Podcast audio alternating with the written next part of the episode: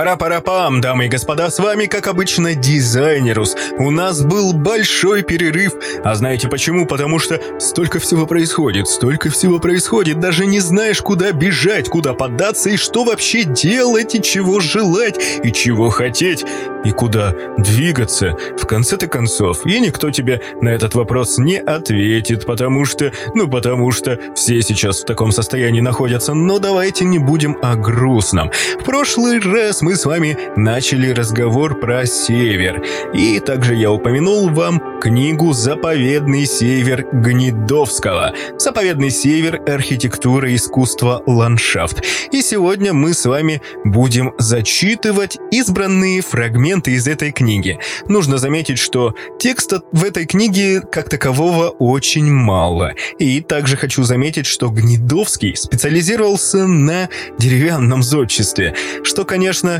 дело вкуса, но на самом деле альбом этот, а это действительно скорее альбом, нежели книга, нужно посмотреть. Нужно каждому посмотреть, рассмотреть. Можно даже микроскоп взять или лупу, которая увеличит всю эту красоту. Увеличит. Увеличит. Чит-чит-чит. Господи, что с моей дикцией? Ой, дамы и господа. В общем, давайте мы с вами сейчас будем читать эту книгу. Поехали! Еще раз напоминаю, что я не зарабатываю денег на всем этом. Вот такой вот я альтруист, боже мой. И такие люди тоже бывают, оказывается. Посмотрите на меня. Гнедовский Борис Васильевич. Заповедный север. Архитектура, искусство, ландшафт. Самолет летит на север. Внизу в разрывах облаков проплывают давно обжитые, густонаселенные земли Подмосковья. Пестрая мозаика возделанных полей, приплетенных затейливой вязью автострад и железных дорог. Зеленые рощи, островки городов, фабричных поселков, совхозов. Приветливая, ухоженная земля – чем дальше к северу, тем менее заметна преобразовательная деятельность человека. Все чаще под крылом простирается ворсистый ковер сплошных лесов с ржавыми пятнами болот, скоплениями озер, змеящимися руслами тихих таежных речек. Дорог мало, лишь вьются среди лесов чуть заметные тропы, проложенные то ли человеком, то ли зверем. Здесь редки не только города, но и села поселки лесорубов, буровые вышки геологов. Вдоль нешироких отвоеванных у леса полян нещедрая россыпь серых бревенчатых изб. Но как разительно меняется ландшафт, когда штурман самолета проложит курс по течению одной из великих северных рек – Онеги, Северной Двины, Мизени или Печоры. Как будто чья-то невидимая рука раздвигает плотный зеленый занавес лесных чащоб открывая панораму речных поем, окаймленных цветистыми многоугольниками распаханных полей и бархатистой зеленью лугов, частыми околица в околицу большими деревнями, древними бревенчатыми погостами. Для тех, кто ставил свои дома поближе к береговым откосам, обильная рыбой река была не только кормилицей. Водными путями соединялись между собой северные города и села. По их стремительному течению плыли когда-то первые ладьи новгородцев к побережью студенных северных морей, по которым средневековая Русь сообщалась с сопредельными странами. Реки соединяли север с крупнейшими центрами страны – Новгородом, Ростовом, Тверью, Москвой. Беспредельное царство воды, многоводные реки, огромные озера и, наконец, океан, море определяют специфический пейзаж русского севера.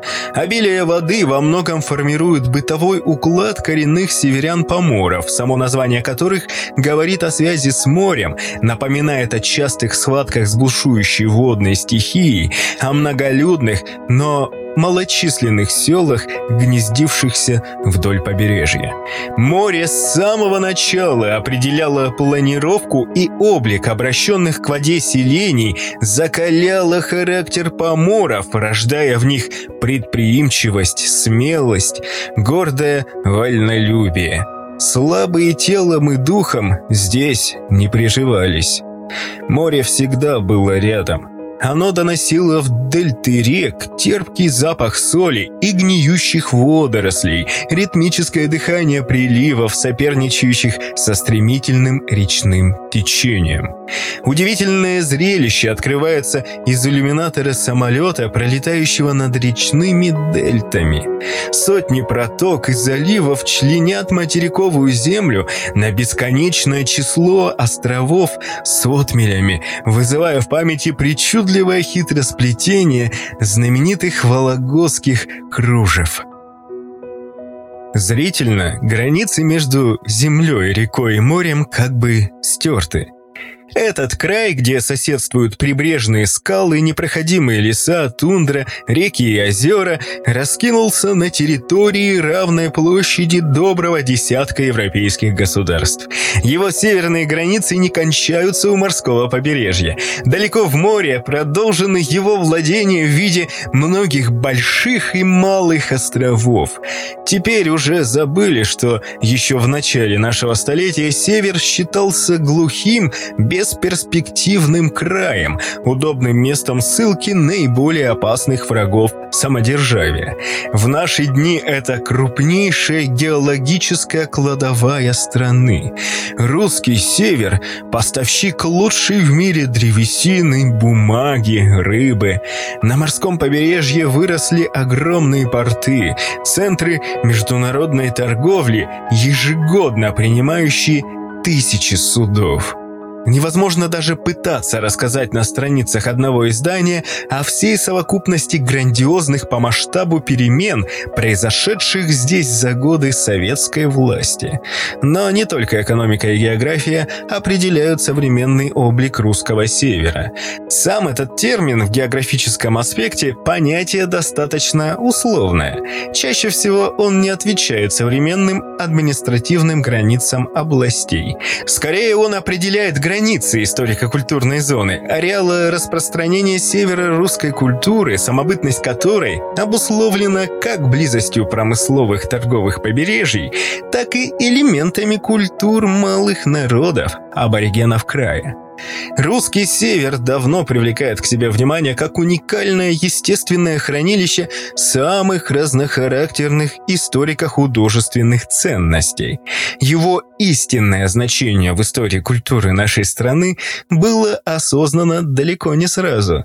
Но сейчас уже трудно себе представить, что историю средневековой Руси можно было бы во всей полноте познать без сбереженных на севере памятников древней письменности, устного нового творчества народных сказителей, сохранивших для нас бессмертный цикл древних былин, и, наконец, без прекрасных образцов древнерусского изобразительного искусства и зодчества.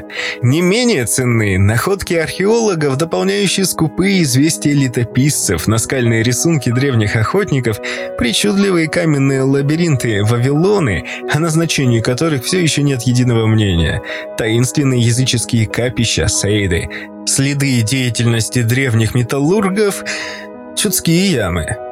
Все это в итоге определяет возрастающий общественный интерес к культурному феномену русского севера. Ежегодно тысячи туристов устремляются в этот край, чтобы приобщиться к его многообразным историческим и художественным ценностям. И север оправдывает их ожидания. Многочисленные музеи открывают перед посетителями прекрасные коллекции предметов по истории края, бытовому укладу его народов и искусству местных умельцев. Здесь можно увидеть самые разные предметы домашнего обихода, в форме которых органично сочетаются удобство и красота. Здесь хранятся замечательные произведения живописи, в которых отражены не только чисто местные художественные особенности, но и влияние древнейших центров Руси, дававших сильнейшие импульсы для развития северо-русской культуры. Наконец, здесь находятся уникальные собрания русской деревянной скульптуры. Русский север стал местом рождения в нашей стране такой теперь широко распространенной формы музеев, как архитектурно-этнографические музеи под открытым небом, которые приобрели особо важное значение именно здесь, на необъятных, сравнительно мало заселенных землях, где ограничено число дорог и зачастую очень трудно добраться до великолепных сооружений прошлых веков, и еще труднее поддерживать и сохранять их. Старейший из таких музеев-заповедников на острове Кижи и сравнительно молодой музей в Малых Кареллах под Архангельском предстают перед посетителями как своеобразные архитектурно-этнографические резерваты, где памятники народного зодчества, живописи, прикладного искусства экспонируются вместе с предметами быта и производственными сооружениями. Но здесь не просто сохраняют памятники прошлого – они стали для Севера той плодоносной почвой, на основе которой развивается и процветает его современная культура.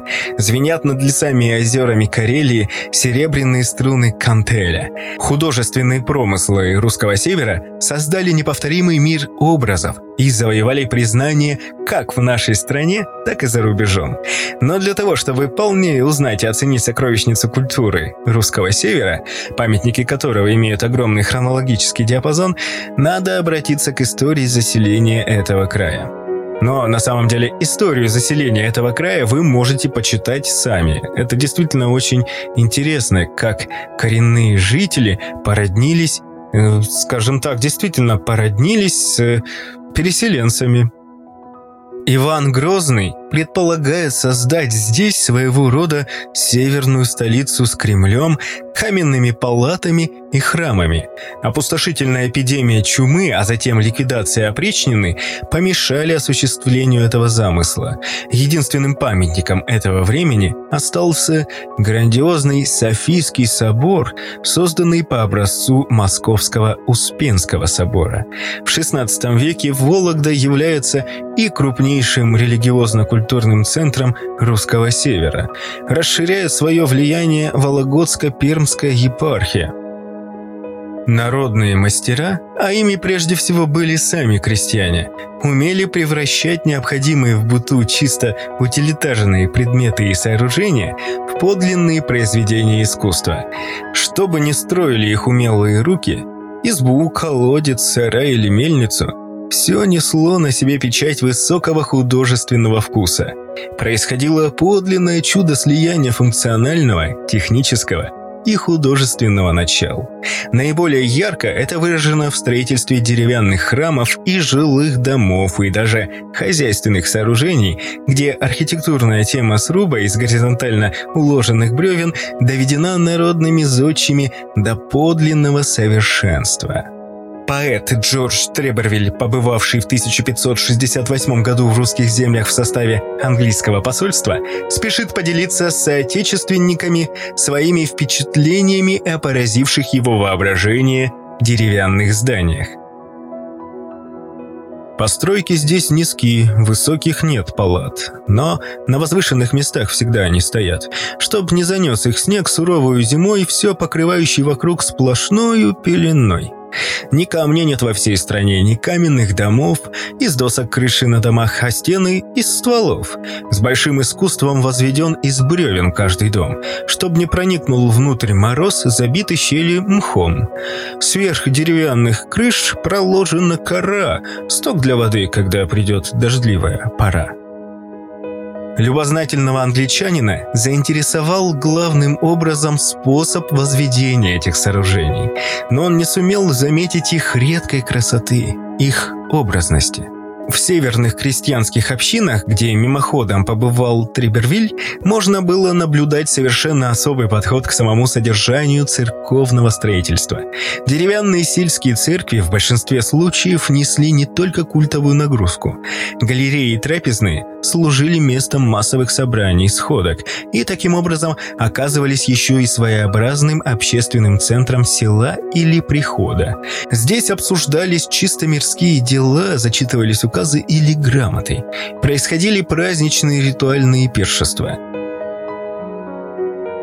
С течением времени Объемно-пространственное композиционное решение деревянных храмов Севера постепенно меняется.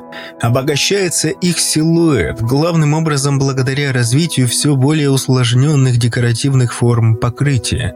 В XVIII веке появляются ярусные, кубоватые, пятиглавые, девятиглавые и еще более сложные сооружения. В это время практически завершается эволюция самобытных форм культового деревянного зодчества.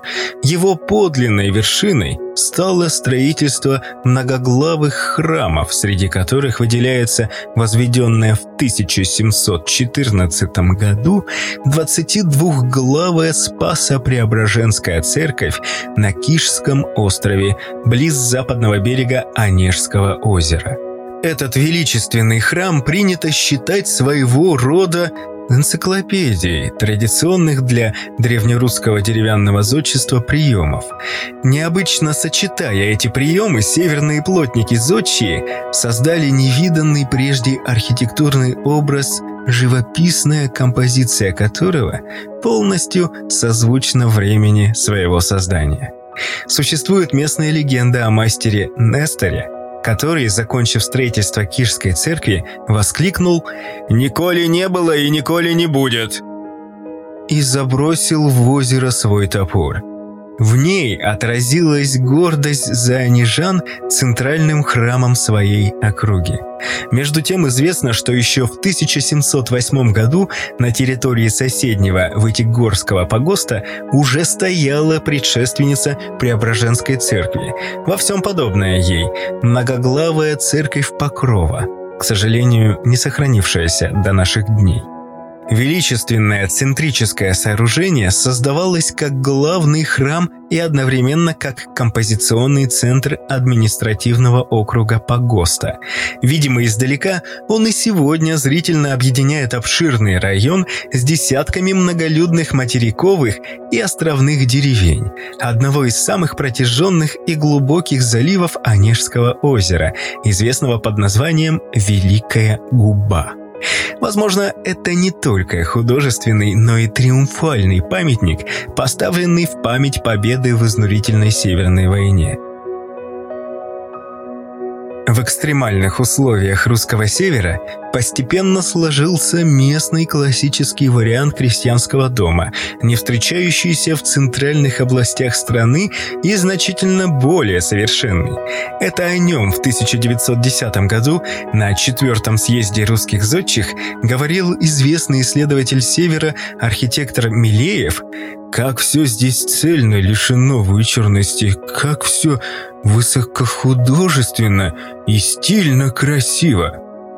Жилые помещения обычно возводились на очень высоком глухом нижнем этаже – подклете, использовавшемся для хозяйственных нужд. Под одной крышей с жильем располагались скотный двор и конюшня с сенником, куда по широкому бревенчатому помосту, взвозу, можно было въехать прямо на телеге или санях. Этот сложный бытовой комплекс прекрасно продуман в мельчайших деталях, предельно компактен и приспособлен к суровым местным условиям. Внешнее оформление северного дома всегда сдержано сдержанно и строго и удивительно гармонирует с неброской северной природой. Резными, а позднее и расписными, изготовлялись наличники окон, живописные пятна которых эффектно выделялись на фоне бревенчатой стены. Резными были бревенчатые консоли, поддерживающие кровельные свесы, брусья водосливов, потоков, в которых упирались кровельные доски, и корневища, курицы, на которых лежали потоки. Резьбой покрывались причелины, широкие доски, прикрывающие торцы бревен, выходящих на фронтон. И, наконец, скульптурным изображением стилизованной конской или птичьей головы заканчивался коньковый брус кровли охлупень. Все эти глубоко традиционные резные скульптурные элементы имели не только художественный смысл. В них можно прочесть своего рода подтекст древней языческой символики оберегов, которая со временем оказалась забытой, но вместе с тем отложилась где-то в глубинных слоях народной памяти. Согласно космогоническим представлениям далекой языческой древности, конь был символом солнца, лебедь или утка олицетворяли стихийные силы природы и так далее. Продуманным в деталях было и решение внутреннего пространства жилой части крестьянского дома. Пристенные палати, лавки, полки, лежанки дополнялись большим резным столом, стоявшим чаще всего в парадном красном углу под иконами. Среди чистых бревенчатых стен красовались красно-белые вышитые полотенца и другая домашняя утварь, в основном вырезанная из дерева или сплетенная из бересты, иногда расписанная яркими красками.